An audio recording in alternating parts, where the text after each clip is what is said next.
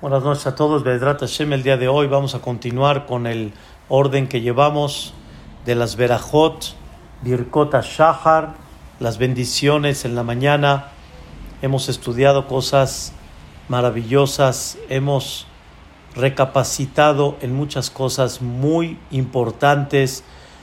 Nuestra misión en este ciclo que hemos estado comentando y platicando juntos es reconocer la bendición de Dios en muchas cosas y los jajamim nos orientaron por medio de las verajot comprender la bendición de muchas cosas en la vida y no nada más como explicamos y nos hemos dedicado a explicar que no nada más la bendición de Dios en el hecho que tenemos y el buen funcionamiento y podemos hacer muchas cosas con esos órganos, sino también la manera como Dios creó el mundo, también tiene una bendición, como explicamos, el hecho que el hombre está parado y no está al mismo nivel que el animal, el hecho que usamos zapatos y no como los animales, el hecho que dormimos, todo viene con una inteligencia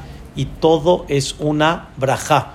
Obviamente que ampliar y abarcar toda la bendición del mundo, de veras es, es como dicen tal vez, imposible, porque ya está escrito en, la, en el famoso cántico de Nishmat, y Lufinu Malesh Hayam, si tuviéramos nuestra boca llena de cántico y nuestro idioma rico en, en todos los aspectos de poder expresar y, no, y tener el tiempo para poder alabar a Dios, no alcanzaríamos. No alcanzaríamos porque el mundo está lleno, lleno de bendición.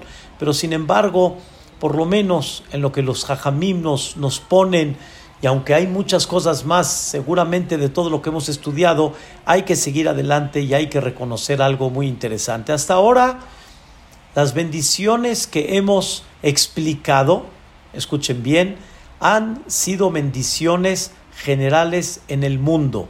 La inteligencia, el buen funcionamiento del cuerpo, la vista, la vestimenta, el que el hombre es parado, no camina acostado, etc. Todo está increíble en estas bendiciones. Y normalmente no nada más bendecimos por, escuchen bien, no nada más bendecimos por, digamos, el Yehud, sino es en general. En general, Dios le dio vista al mundo, Dios le da vestimenta al mundo, Dios le da este ser erguidos, ¿sí? al mundo entero. El mundo entero es alto. Todos tenemos zapatos y todos Boreolam nos manda nuestras necesidades, como explicamos, no lo que queremos, pero sí nuestras necesidades según la misión, como ya hemos comentado. Viene dos bendiciones, hoy vamos a analizar una de ellas, que enfatizamos en forma particular el pueblo de Israel. No hablamos de algo general, sino hablamos de algo particular. Reconocemos que hay una bendición particular en el pueblo de Israel, sobre este aspecto y son dos bendiciones. Una se llama Ozer Israel Bigbura y el otro se llama Oter Israel Betifara. La traducción así superficial que amarra al pueblo de Israel con fuerza y la segunda Oter corona al pueblo de Israel Betifara con belleza. Hoy vamos a explicar la bendición que Dios amarra al pueblo de Israel con fuerza, con Geburá. Vamos a entender, ya estudiamos la bendición Anoten, la Yaef Koah, que Dios le da al débil, le da fuerza. Todos los días nos debilitamos, todos los días. Todos los días llegamos a la casa rendidos, todos los días tenemos que descansar y todos los días Dios nos renueva, Dios nos vuelve a mandar fuerza. Entonces ya explicamos todo ese concepto y esto es general. Esto no tiene que ver con el Yehudi, no tiene que ver con las naciones del mundo. Esto es en general así como agradecemos que vemos. ¿Quién? Todos. Y así como agradecemos que hay tierra firme. ¿Quién? Todos. Todos tenemos tierra firme. Así también como vestimenta, agradecemos que Dios nos vistió, todos en general, todo eso está muy bien.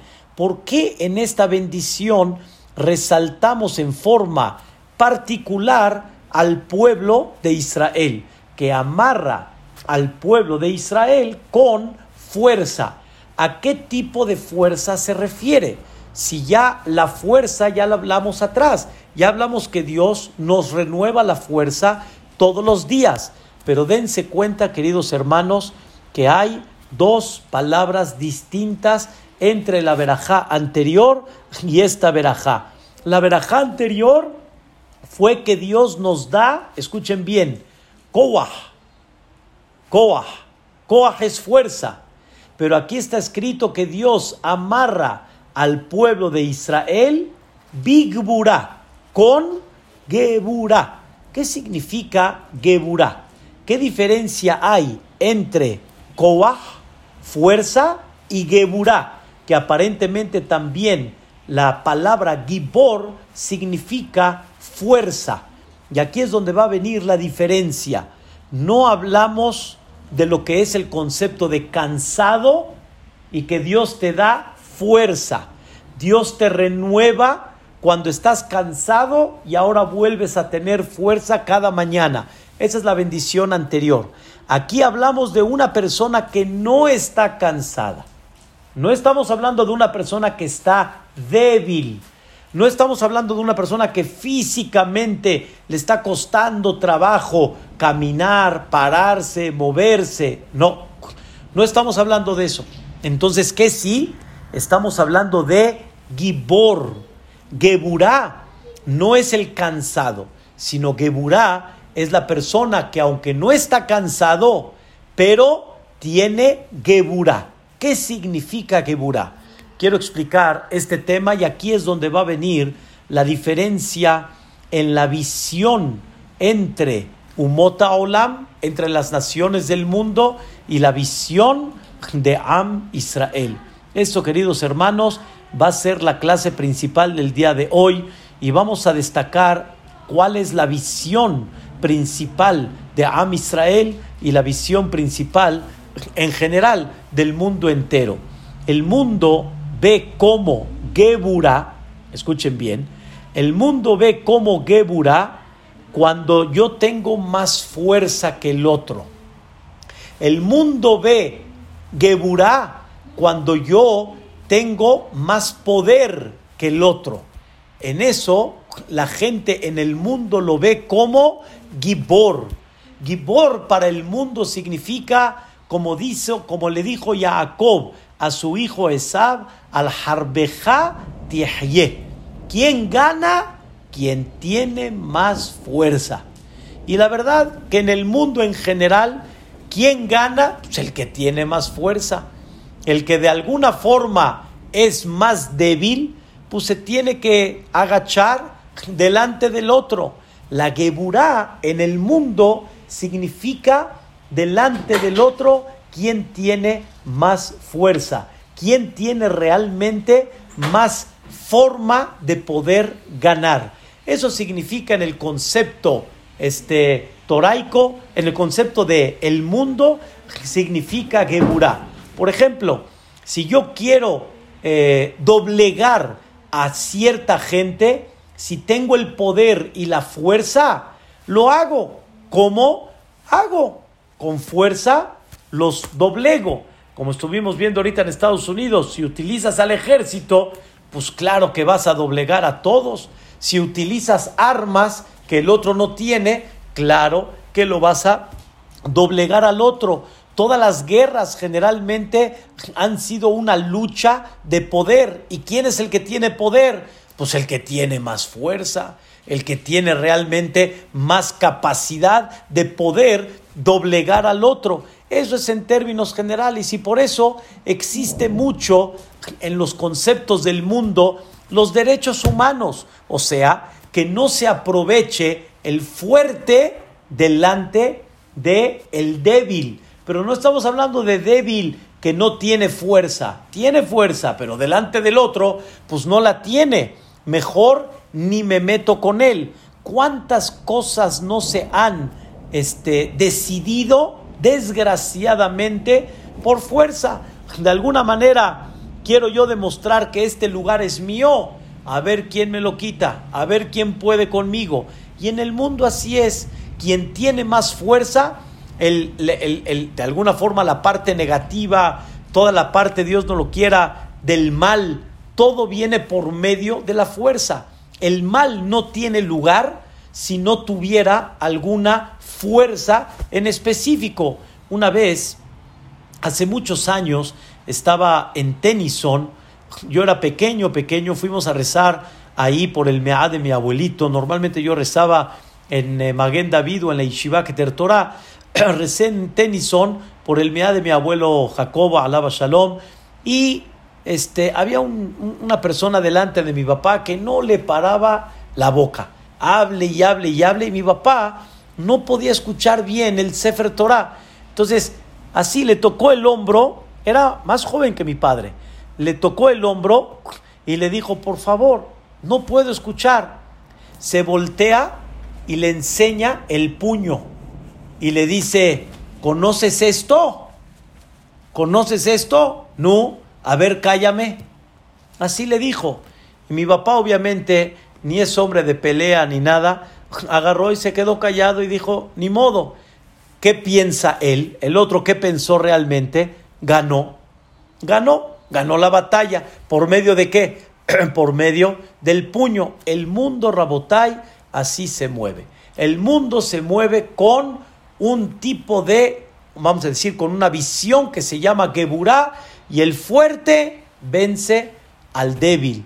Y el que tiene medios o armamento vence al débil. Y así es, en términos generales, en muchas circunstancias así es. ¿Qué pasa, Barminán, si Dios no lo quiera? Hay un mal vecino y el mal vecino es prepotente, el mal vecino no es débil, el mal vecino tiene palancas, el mal vecino, no te puedes meter con él, no te puedes meter con él, porque si de alguna manera tiene más fuerza que tú, te tienes que quedar callado y te tienes que aguantar. Ese es un dolor que en el mundo mucha gente se tiene que aguantar por eso.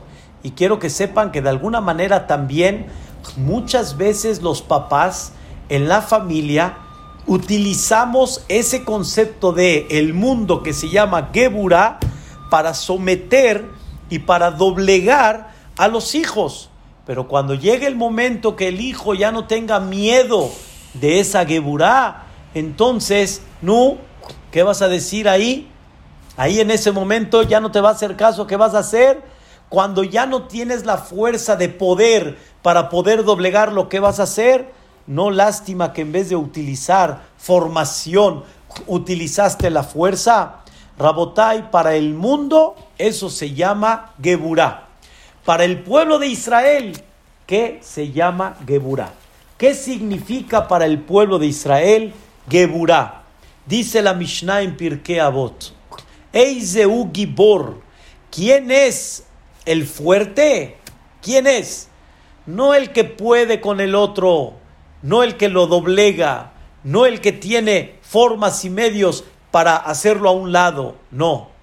¿Quién es el gibor? No se mide la geburá delante de otros, se mide la geburá delante de ti.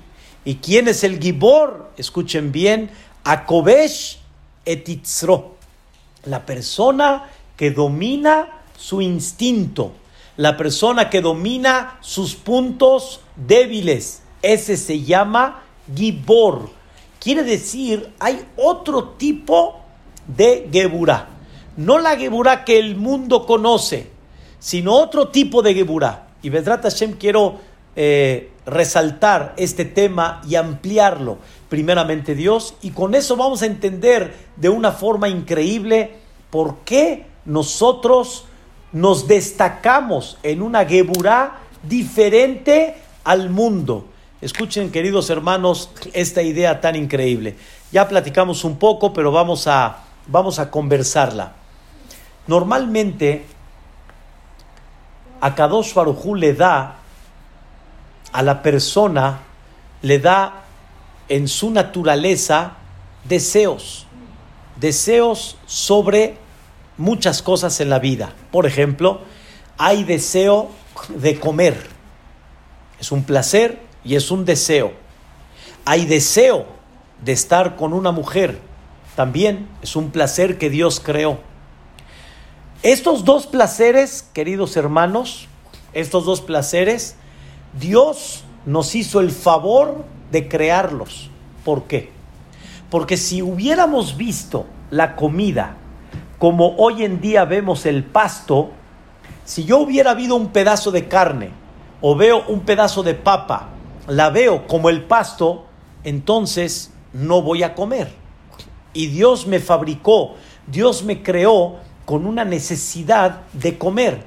Y para que no se me dificulte comer, y necesito comer, y no se me dificulte comer, por eso Dios puso el concepto del deseo para que la persona pueda mantener su cuerpo sano. Si yo no tuviera el placer de comer, es como estar detrás de alguien que no tiene apetito. Y si no tiene apetito, es muy difícil que se pueda mantener.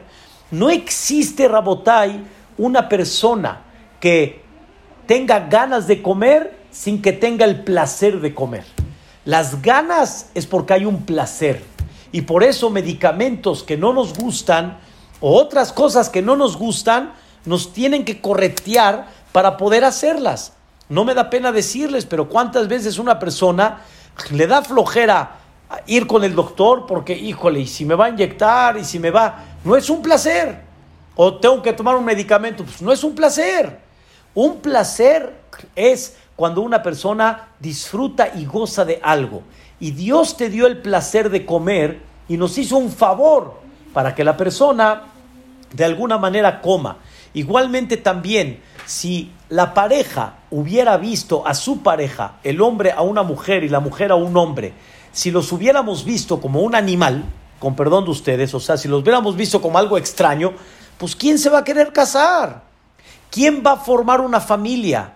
El negocio de Dios es nada más cuando hay una familia. Si no hay una familia, no hay el negocio de Dios. Entiéndalo, Rabotay, muy claro. Para que se puedan transmitir los valores del judaísmo, para que los padres eduquen a los hijos, lo primero que tiene que haber es que haya una atracción entre los dos, para que los dos, por medio del placer y por medio del goce, se quieran unir y eso ayude a que formen una familia. Pero si yo vería a una mujer o una mujer me vería a mí como un hombre en algo extraño, pues nadie se va a querer casar. Y el negocio, en el sentido figurado, el negocio de Dios, se pues está quebrado. ¿Quién va a transmitir valores? ¿Quién va, ¿Quién va a decirle a uno que se comporte correctamente y que cumpla Shabbat y que se ponga tefilim y que haga Brit Milá? No existiría. Esto, queridos hermanos, y aparte no existiría la especie, me queda muy claro. Entonces, Dios creó dos cosas muy importantes que son para nuestro beneficio, pero sin embargo, eso la persona en vez de utilizarlo para su beneficio, la persona lo utiliza, pero mucho más allá de su beneficio. Muchísimos de nosotros, y se puede decir una gran mayoría, comemos por placer y no tanto por necesidad. Y por lo tanto, todo lo que se nos presenta pues cuando tenemos antojo, viene para adentro. Y también, de alguna forma, a tu esposa estás muy feliz, pero cuando ya pasa el tiempo, pues te gustaría mirar a otra, te gustaría ver a otra, pues ¿por qué no? Pues también la otra también está bien guapa, también está muy bonita, ¿por qué no la voy a mirar? Ese deseo, ese placer, Dios lo creó, pero con un objetivo, no para que te salgas de la tangente, pero sin embargo regresamos tenemos deseos de comer, tenemos deseos de estar con una mujer. Escuchen bien, Rabotai. También tenemos un orgullo natural. Es muy normal y es muy sencillo. No necesito ni explicárselos. Sé que hay unos menos y hay unos más, pero todos tenemos un orgullo. Y todos en el momento que nos pican, nos pican en el punto débil que tenemos hay gente con mecha corta, hay gente sin mecha, hay gente con mecha larga, pero no importa. Todos tenemos un punto débil en la cual cuando nos hacen enojar porque algo no te parece, se aplica el orgullo. Como no te pareció, entonces saltas. Como no te gustó, entonces por eso te enojas. Todos tenemos, queridos hermanos, tenemos un punto débil en muchas cosas. En comida, en los conceptos en matrimonio. Tenemos también puntos débiles en el orgullo de la persona, ¿sí? Tenemos puntos débiles en el concepto que se le llama atzlut. Atzlut es la perecedad, la flojera. Sobre todo esto, Rabotai, el cuerpo lo tiene de forma natural. Eso es normal. Escuchen bien, Rabotai, ahora vamos un paso adelante. El animal, el animal, sí, en términos generales, el animal. ¿A poco existe un día que el animal diga, tiene hambre, y diga, hoy no, ahorita no? Cuando el animal tiene hambre, ¿qué va a hacer? Va a comer, punto. El animal no se va a controlar. Cuando el animal tiene hambre, va a buscar comida y va a comer. El animal no va a decir en ese momento no. Y el hombre, aquí viene el tema. Y el hombre, escuchen bien, el hombre puede comportarse igual, con mucho respeto, igual que el animal, que cada vez que tenga un deseo, la persona de alguna manera va y lo, y lo lleva a cabo, ¿sí? Y como muchas veces las mujeres ven en la casa, y más ahorita, ¿sí? Ya comió, pasa hora y media, la cocina ya está bien recogida, otra vez, entra el refrigerador, abre el refrigerador, saca esto, saca pepinos, saca este chilito, saca papitas, saca eso, bueno, caray, ya acabas de comer, hermano. No, pues, se me antojó, tengo hambre tengo hambre. Eso significa que te comportas que cada cosa que viene en tu cuerpo, vas y lo llevas a cabo y no dices no. Esto, queridos hermanos, es la conducta natural de mucha gente en el mundo y se puede decir de las naciones del mundo que no le dicen no a todo sino mientras más puedan decir sí a su cuerpo, mejor.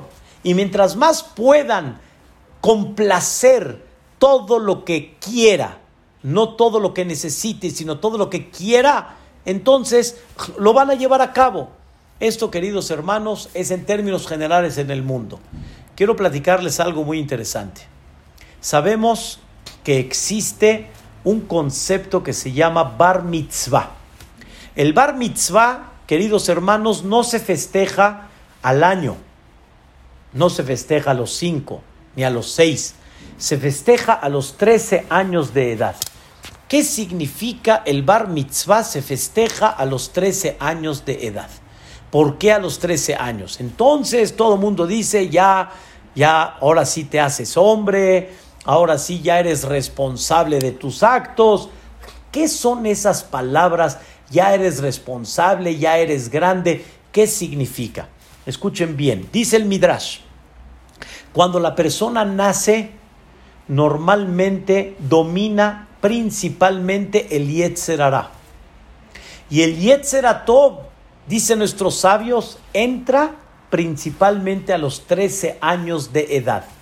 ¿Qué significa? Muy simple. Un niño cuando tiene hambre tiene hambre. ¿Y qué hace? Llora. Llora. Y el niño, el bebé, por ser bebé y por ser niño, no se controla. No se controla, es lo normal. Y a ver, habla con el niño. A ver, les voy a hacer una pregunta. ¿Qué pasa si de repente el niño estaba con su paletita y estaba él feliz con su juguetito y de repente se le rompe el juguete, se le rompe la paleta? ¿Hay algo que hacer?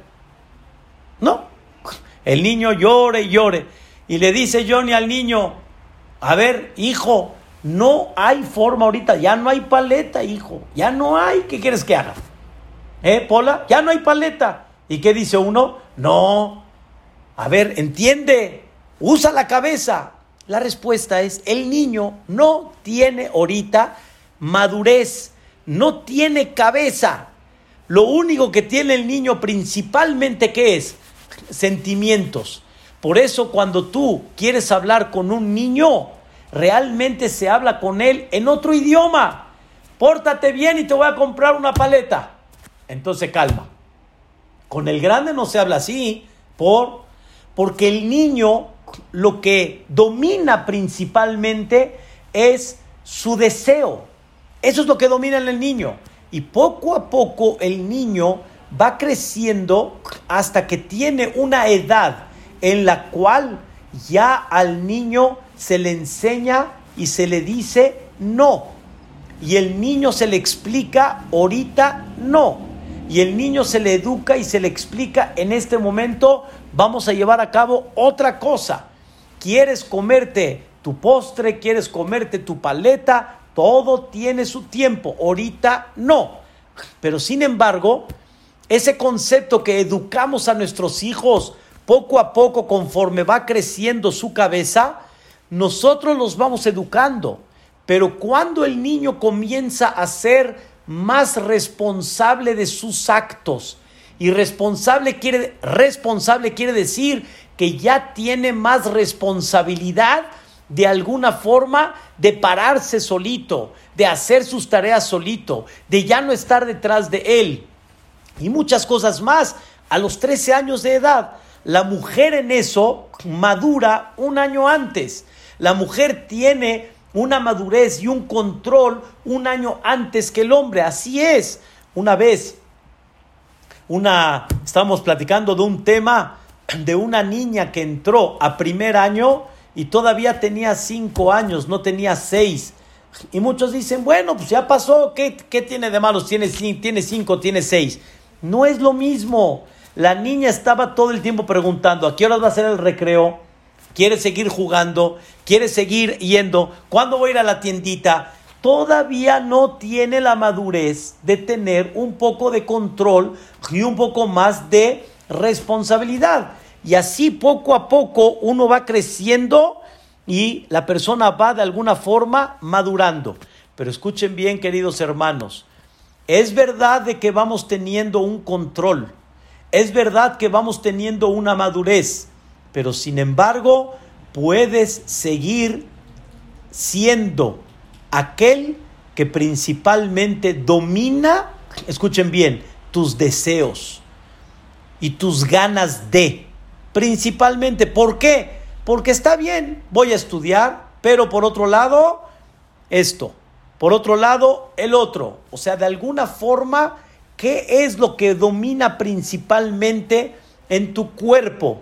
¿Qué es lo que pones de alguna forma como un objetivo en tu vida? El deseo y el placer corporal. Y ahí, Rabotay, es donde vemos la gran diferencia cuando una persona quiere ser responsable o no quiere ser responsable.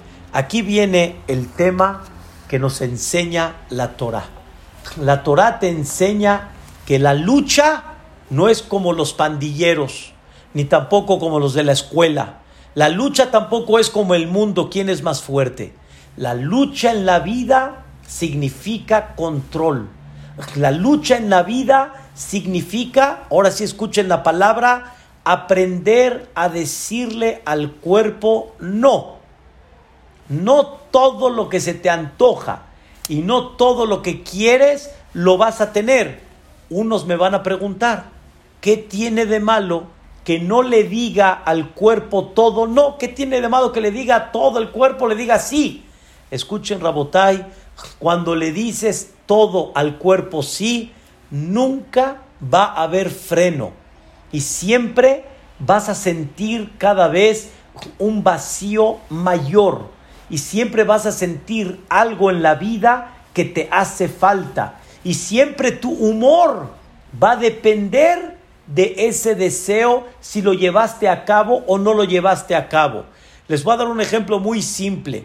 Llegaste a tu casa, escuchen queridos hermanos, llegaste a tu casa, ¿ok?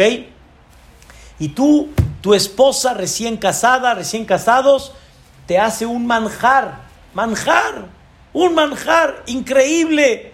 De veras, qué jugo de naranja natural, qué sopa, qué comida, qué bistec con ensalada, con arrocito, qué bonito, bien hecho, qué postre te puso, hombre, qué mantel, cómo te presentó los platos. No, no, no, increíble. Y el marido le dice a la mujer, de veras, mi reina, Sele Mideki, de veras, riquísimo, increíble. Le dice a la mujer, ¿de veras? ¿Estás contento? ¿Estás feliz? ¿De veras te gustó mucho? Dice, sí. Escuche, Johnny. Dice, ¿te gustó? Sí. Escuchen bien. Le dice la mujer, oh, Baruch Hashem. Ay, qué bueno. Le dice la mujer a su marido, ahora ya tengo que hacerte de comer 365 días. Exactamente lo que te hice hoy, te lo voy a hacer 365 días. ¿Qué le va a decir el hombre a la mujer? No, no estuvo muy rico como yo te dije. No, no, no, no, no, exactamente. No es como pensaste que el arroz estaba. No, no, le faltó un punto. Me gustaría tal vez que lo hagas de otra manera. No. ¿Qué pasó? Comida hay. El sazón es increíble. El, el sabor increíble. ¿Qué pasa? La persona, si le dice al deseo, trabaja, no va a terminar. Y puede tener toda la bendición y nunca va a frenar y nunca se va a sentir lleno. Escuchen bien la regla que les voy a decir el día de hoy. La persona que le da más para satisfacer al cuerpo, más hambre le das, más vacío creas y más hambre le das. Como muchas veces le decimos a nuestros hijos, caray hombre, no te llenas con nada. Caray, no es posible de que no hay forma como complacerte. ¿No es así, Gastón? No le complacemos muchas veces a la gente, porque siempre le damos, le damos. Por eso dicen, no todo hay que darle a la gente, porque cuando le das todo, le das todo a los hijos, es un relajo, pero ustedes piensan tal vez, eso es nada más a los niños. Pero no, queridos hermanos, esto no es nada más a los niños. Esto es para todos y todos los que somos grandes. Porque hace muchos años era el que no tiene Cuernavaca. Ahora el que no tiene Miami, eh, Acapulco, ahora el que no tiene Miami, ahora el que no tiene Israel, ahora el que no tiene, ahora el que no tiene. Nunca vamos a parar. La persona nunca va a frenar. Y sobre eso dijo el rey Salomón, dijo una frase muy, muy sabia. Beanefesh lotimale el alma no se va a llenar. Si tú vas bajo el cuerpo, no se va a llenar y siempre de alguna manera va a sentir un vacío. Entonces, ¿qué es lo que hay que hacer? ¿Qué es lo que hay que enseñarle a la persona? Geburá. ¿Qué Geburá? ¿Qué fuerza? Fuerza de control. Fuerza de control significa aprender a decirle a muchas cosas que deseas, decir que no. Ahora escuchen bien, y esto les va a ser algo muy interesante. Tengo dinero, escuchen bien, tengo dinero, tengo poder económico, tengo dinero. Hay otro concepto que Dios creó cuando, cuando la persona, aparte de que tiene deseo, placer de comer, placer de estar con una mujer, los conceptos de soberbia y orgullo, los conceptos de, de, de flojera en la persona, la perecedad. Hay otro concepto, la persona que tiene dinero, escuchen bien, también tiene un deseo impactante de gastar, de gastar, de gastar. Cuando una persona sueña que se va a ganar la lotería, no sueña que se la va a ganar, sueña cómo se la va a gastar. Y cuando ya llega la lotería, ya se la gastó ya se la gastó, es lo normal. Yo les digo, Rabotai, ¿qué va a hacer una persona cuando reciba un millón de dólares en su mano? Todos los deseos que estuvo soñando con ellos los va a aplicar, todos.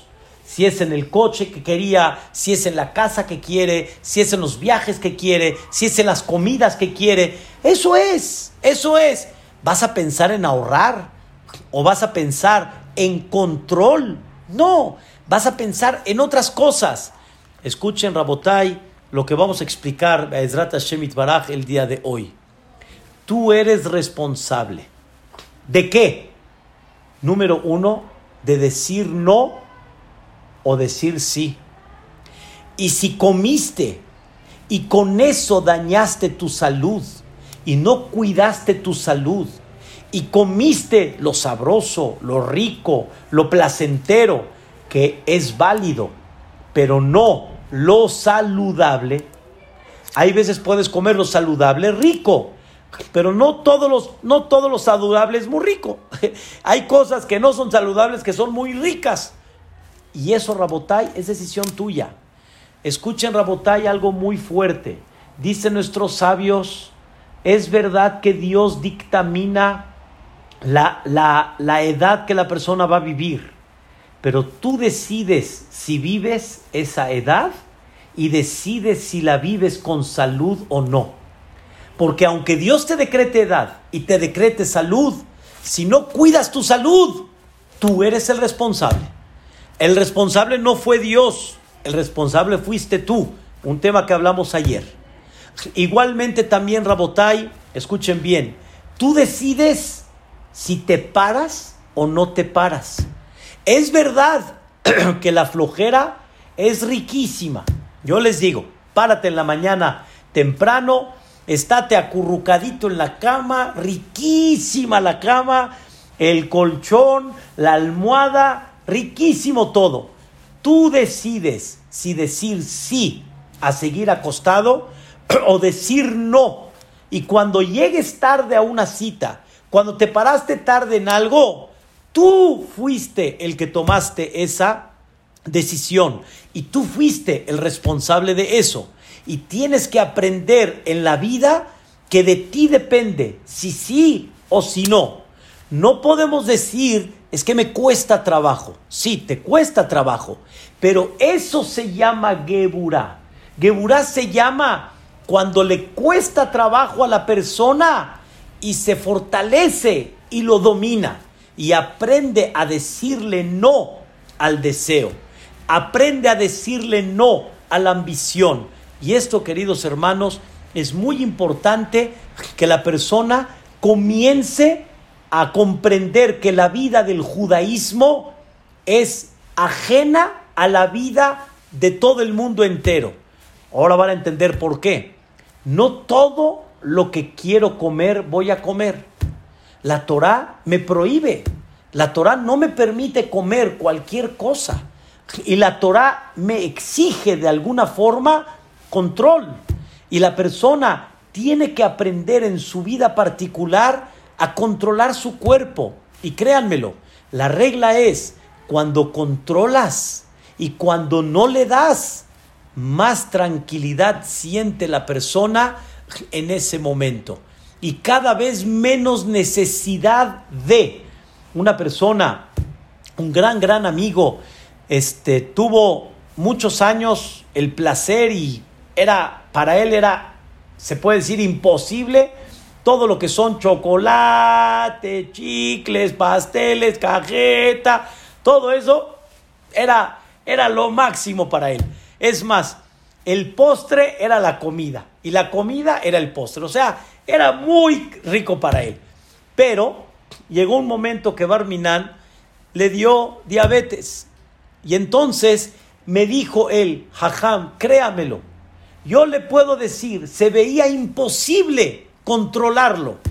Y cuando la, el cuerpo me obligó a hacerlo, la salud me obligó a hacerlo, lo hice. Y al final, hoy, si veo un chocolate, cuando antes me volvía loco por él, ahora ya estoy tranquilo. A mí ya no me mueve. Pero ¿de dónde comenzó todo? De un concepto que se llama ¿qué? Geburá. Geburá quiere decir control. El hombre tiene capacidad de decir no. El hombre tiene capacidad de control. Y escuchen, queridos hermanos, cuál es el secreto del pueblo de Israel. Tienes que aprender a ponerle límites a todo lo que se te antoja, para que en un futuro realmente en ese control te ayude a sentirte con una paz y con una tranquilidad. Ese es el secreto de Ozer Israel Bigbura. Boreolama amarra al pueblo de Israel con Geburá. A mí no me mueve. Esto no va a dirigir mi vida. Esto no me va a poner triste. Esto no va a cambiar mi situación. Queridos hermanos, ¿cuánta Geburá se necesita cuando uno está realmente abstenido de muchas cosas? Cuando lo detienen de muchas cosas en la vida. Se necesita mucha Geburá. Pero cuando uno aprendió en la vida a llevarlo a cabo, muchas cosas ya no lo mueven. Muchas cosas no, lo, no, no le quitan su paz y su tranquilidad, sino todo lo contrario. Él está a gusto, él está tranquilo. Y esto, queridos hermanos, es lo que Dios nos ha querido enseñar en la Torah durante toda la vida. Por un lado, se ve que Dios te limita, pero por otro lado, escuchen bien, Dios te da con esa limitación, te da un ejercicio, un ejercicio, para que por medio de ese ejercicio puedas crecer en tu vida, queridos hermanos. ¿Por qué una persona sí le dedica al deporte, sí le dedica al ejercicio? Ese ejercicio, ¿qué hace? Mantiene el cuerpo sano, mantiene el cuerpo Bedrat Hashem saludable. De la misma forma, no nada más cuerpo sano, sino también alma sana. Alma, el alma tiene que sentirse sana, el alma tiene que sentirse llena y plena. ¿Pero de qué depende? De esa gebura, de esa gebura. Ahora escuchen, Rabotai, una idea maravillosa, una idea increíble. ¿A cuánta gente no le has dicho no? Cosas que no quieres. ¿A cuánta gente has aprendido a decirle, no lo voy a hacer, no lo quiero hacer? ¿Y por qué no te dices no también a ti mismo? Aprende a contestarle no también a lo tuyo, no nada más a los demás, diles no. También a lo tuyo aprende a decir no. Y esto, Rabotay, es un autocontrol. Y es algo psicológico, pero es algo que nos va a ayudar para toda la vida. Esto nos va a ayudar de alguna manera para comer como Dios manda, cumplir un Shabbat como Dios manda, tener un placer con nuestras mujeres como Dios manda. Queridos hermanos, cuando una persona tiene un control, aunque tenga que separarse de su esposa un cierto periodo natural que lo tiene que hacer, no pasa nada. La persona comprende que la vida de un matrimonio no es nada más eso, no es nada más un semáforo verde. Hay algo más profundo en el matrimonio y todo eso tiene que haber qué? Un control. ¿Saben cuál es uno de los problemas más graves hoy en día de Shalom Bait? El que le permitimos a los ojos ver en la televisión y ver en las películas todo lo que se presenta y tú es no lo puedes aplicar y no lo puedes hacer en cualquier lugar. ¿Cómo? No lo puedes de alguna forma presentarlo de alguna manera. ¿Están entendiendo, queridos hermanos? Vean qué cosa tan impactante. El mundo se frustra porque el mundo presenta cosas que dentro de la casa y en el día a día no se pueden llevar a cabo. Es imposible también. Existe una mujer que también tiene hijos, invierte tiempo, trabaja, se esmera y llega cansada a la casa, llega las noches cansada. No vas a ver tú lo que vas a ver allá. Y entonces el hombre empieza a hacer fantasías, cosas que no existen, cosas que no son. Y eso, Rabotay, es el fracaso realmente de muchos matrimonios hoy en día. Y es el fracaso de mucha gente hoy en día que no saben tener qué? Control. quiero decirles, queridos hermanos, qué bendición tan grande cuando una persona llegó a tener lugares donde pueden tener recreación sana, sin tener que estar en ciertos lugares afuera. Tienes un conjunto en Cuernavaca, tienes alberca, tienes squash, tienes increíble, pero no puedes este, dejar que esto significa pase libre.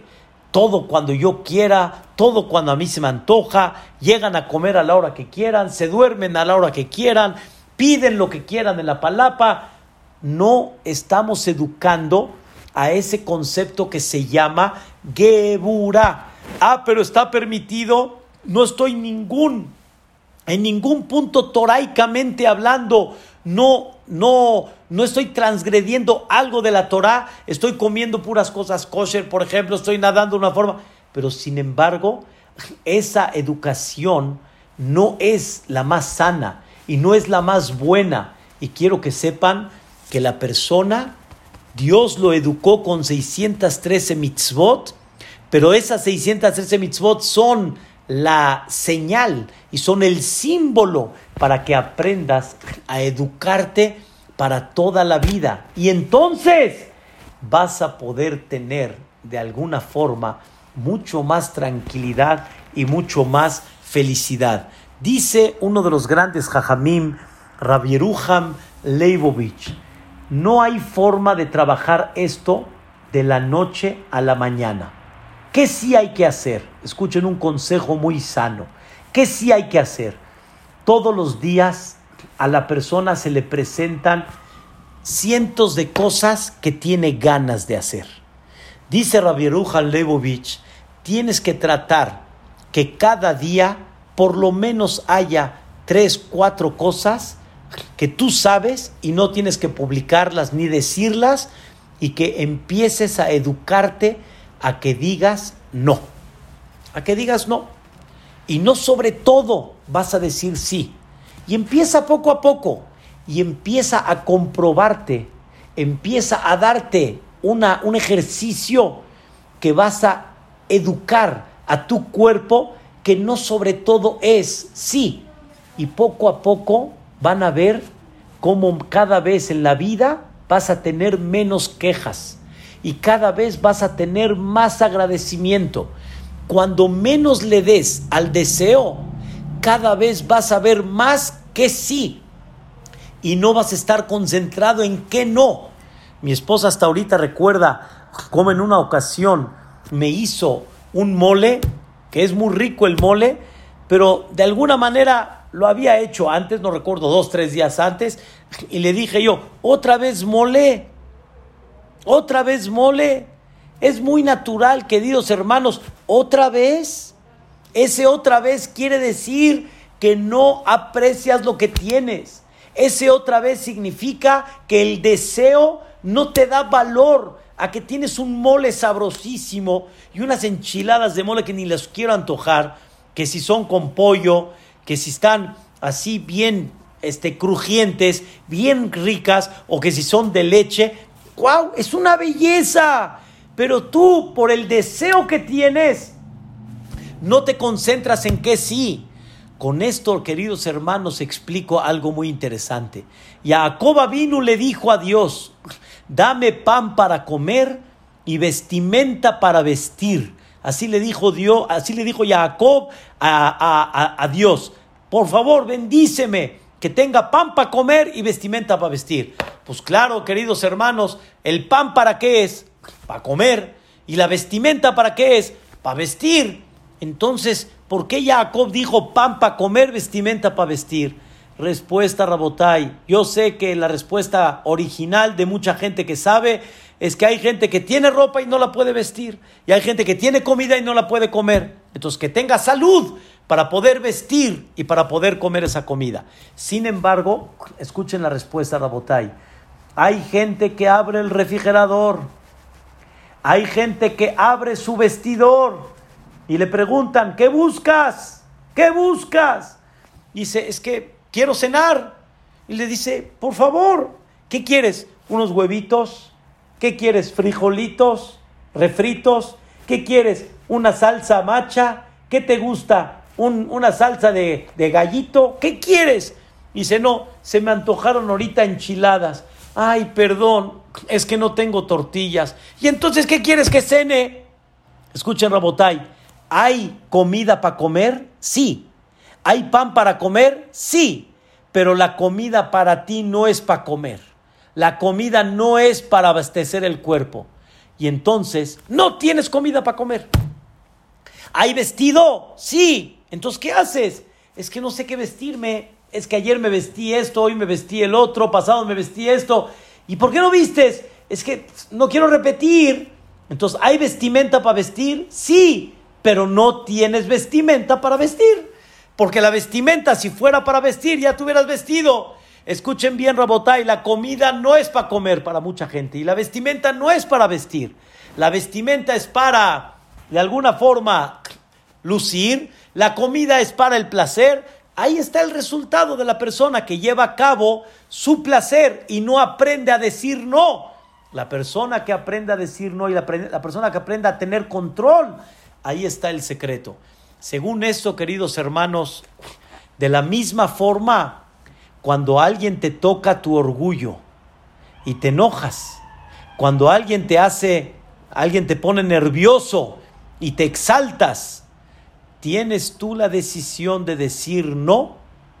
¿O tienes la decisión de dejarte llevar bajo tu sentimiento natural?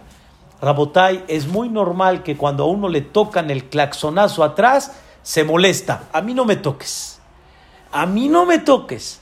Pero sin embargo, la persona tiene que tener control. La persona tiene que tener control. Créanmelo, de veras, no me lo tomen, no me lo tomen a mal, pero hay veces disfruto en el buen sentido y me da haram ver cómo hay gente que se enoja y que se pone nerviosa por cosas que no valen la pena que no vale la pena. Y digo, lástima que en vez de que el Señor disfrute y goce, se pone nervioso. Ese es el secreto, queridos hermanos. Hay que aprender a decir que no. Hay que aprender a controlar. Sale que si tú te alegras o te, entristeces, fuiste tú. Si te pusiste nervioso o no, fuiste tú. Si comiste o no comiste, fuiste tú. Y tú eres el único responsable. Entonces, ¿qué? Dios te da la fuerza para que lo puedas hacer. Queridos hermanos, el mundo no lo ve así. El mundo piensa que hay cosas que no puede uno controlar. El mundo piensa que hay cosas que no hay forma como decidirlas. Y no es verdad. La persona tiene capacidad de poder controlar y cuando la persona controla es una belleza. Escuchen esta historia, queridos hermanos. Hay una institución muy famosa en Eretz Israel que se llama Arahim. Arahim quiere decir valores. Valores. Y enseñan los valores de la Torah. Entonces, había una persona que estuvo escuchando todo el seminario. En fin de semana pasó un Shabbat, todo el seminario estuvo escuchando y cuando terminan Shabbat, le preguntan a mucha gente que platiquen su experiencia, qué pasó, qué les gustó. Llegó una persona y dijo, yo quiero hablar. Se paró en el estrado y dijo, la verdad, todas las pláticas que me dieron, sí, pero no, no, no, no, no me movieron mucho el tapete. Pero hay algo, escuchen bien, que me movió el tapete.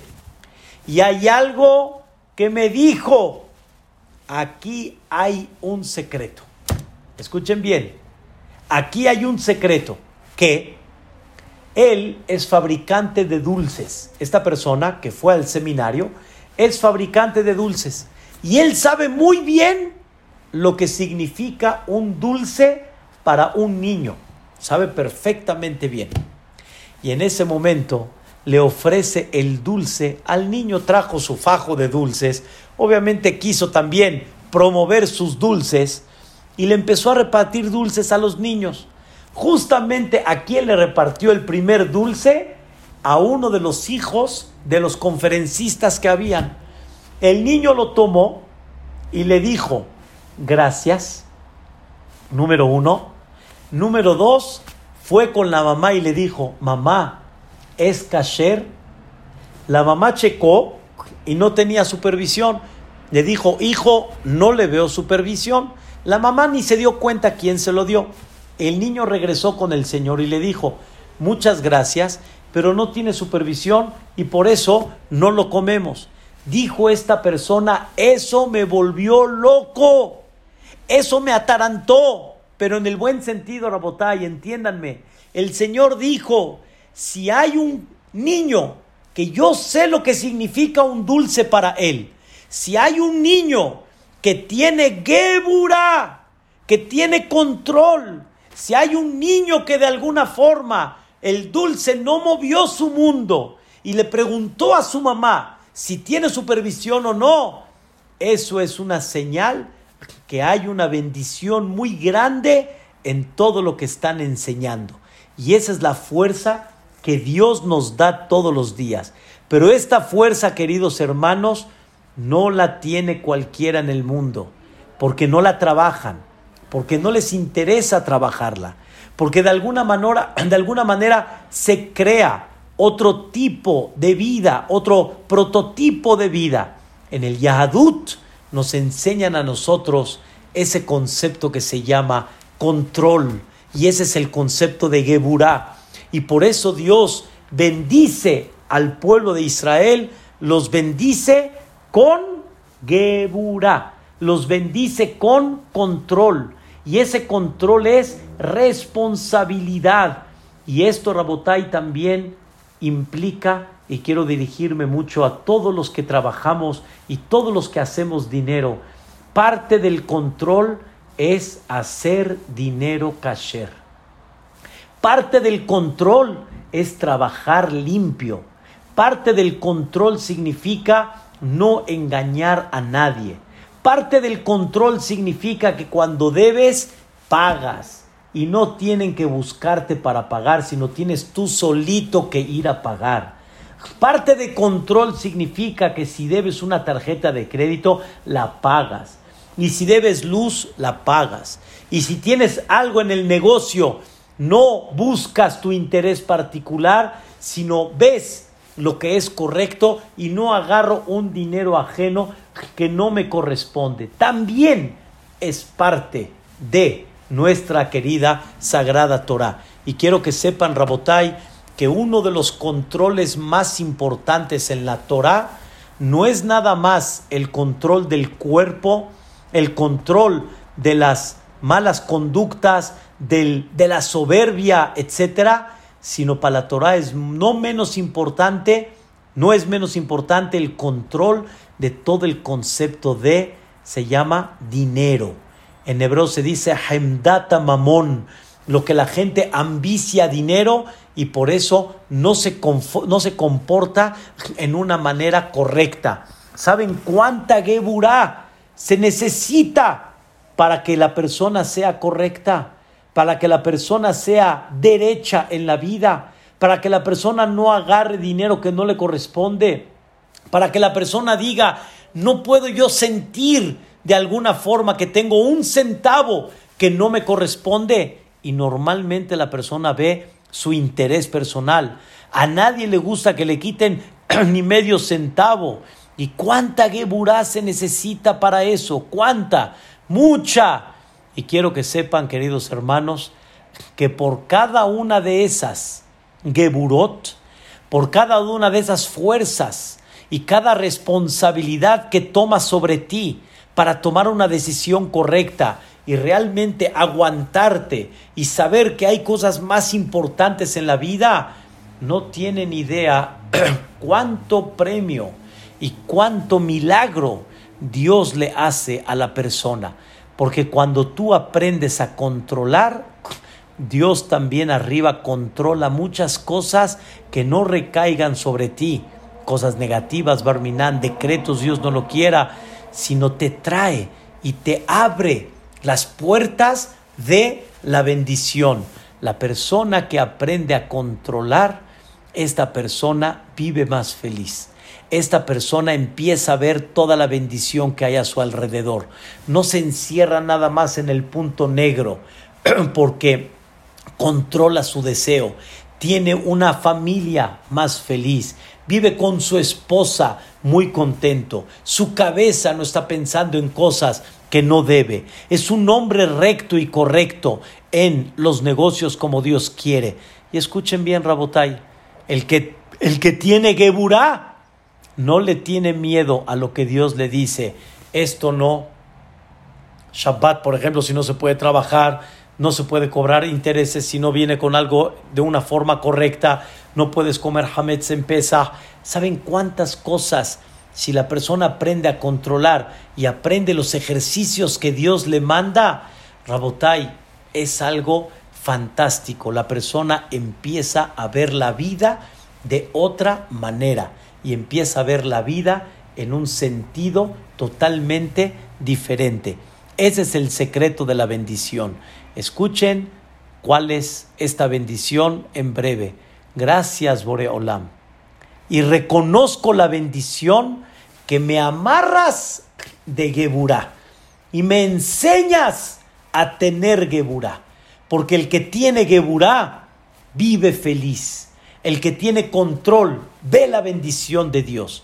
El que tiene control trabaja derecho en los negocios. Si hay muchas cosas que vemos en, en el mundo no correctas, que Barminan, no quiero hablar de nada en específico, pero hay muchas cosas que en el mundo no se ven bien, porque nada más está pensando uno en su interés propio, en su deseo, en su dinero, y por eso hay muchas cosas que no salen adelante. Qué tan bonito es, queridos hermanos, cuando una persona aprende a controlar y entonces empieza a ver por los demás. Hablamos en una clase hermosísima del Gesed. El Gesed es nada más cuando hay control, porque si no hay control, no hay Gesed. ¿Cómo vas a pensar en los demás si lo primero que estás pensando es en ti? Pero cuando en ti no piensas mucho porque tú estás contento, tú estás tranquilo con lo que tienes y tienes fuerza, ahí es donde hay la ganancia. Rabotai, dice el Jobot Levavot, con esto termino el tema. Dice este libro Jobot Levavot, el Rabenu Behaye, una persona regresó de una guerra, conquistó una cosa que se veía imposible, logró con su ejército dominar a un país que era la primera potencia. Cuando regresó se encontró el, el, héroe, se encontró el general con el hakim, con el hajam, y le dijo el hajam, acabas de terminar la gran guerra, ahora se te espera la guerra de guerras.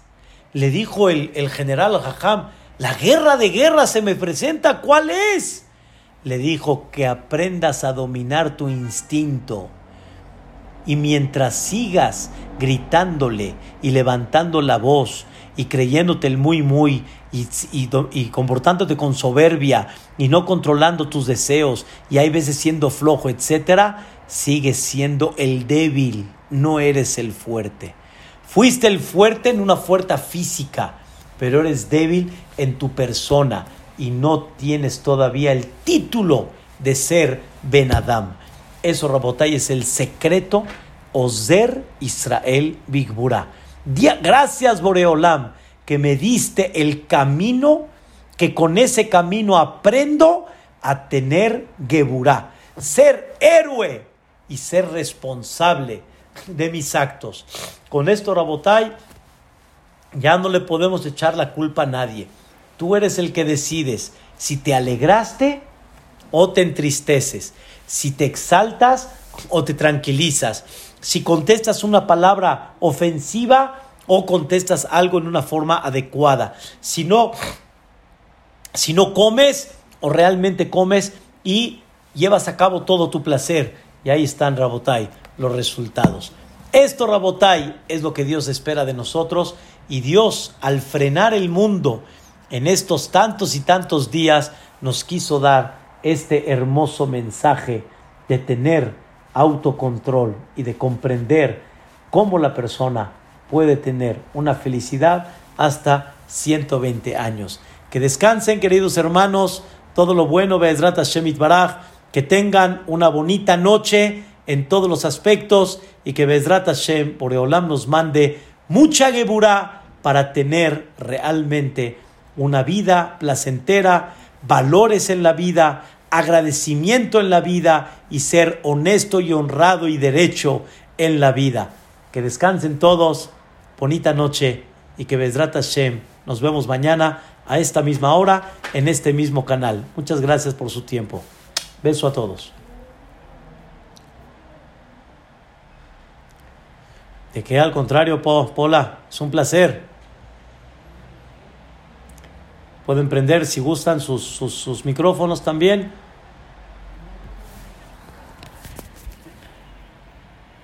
Baruch Hashem.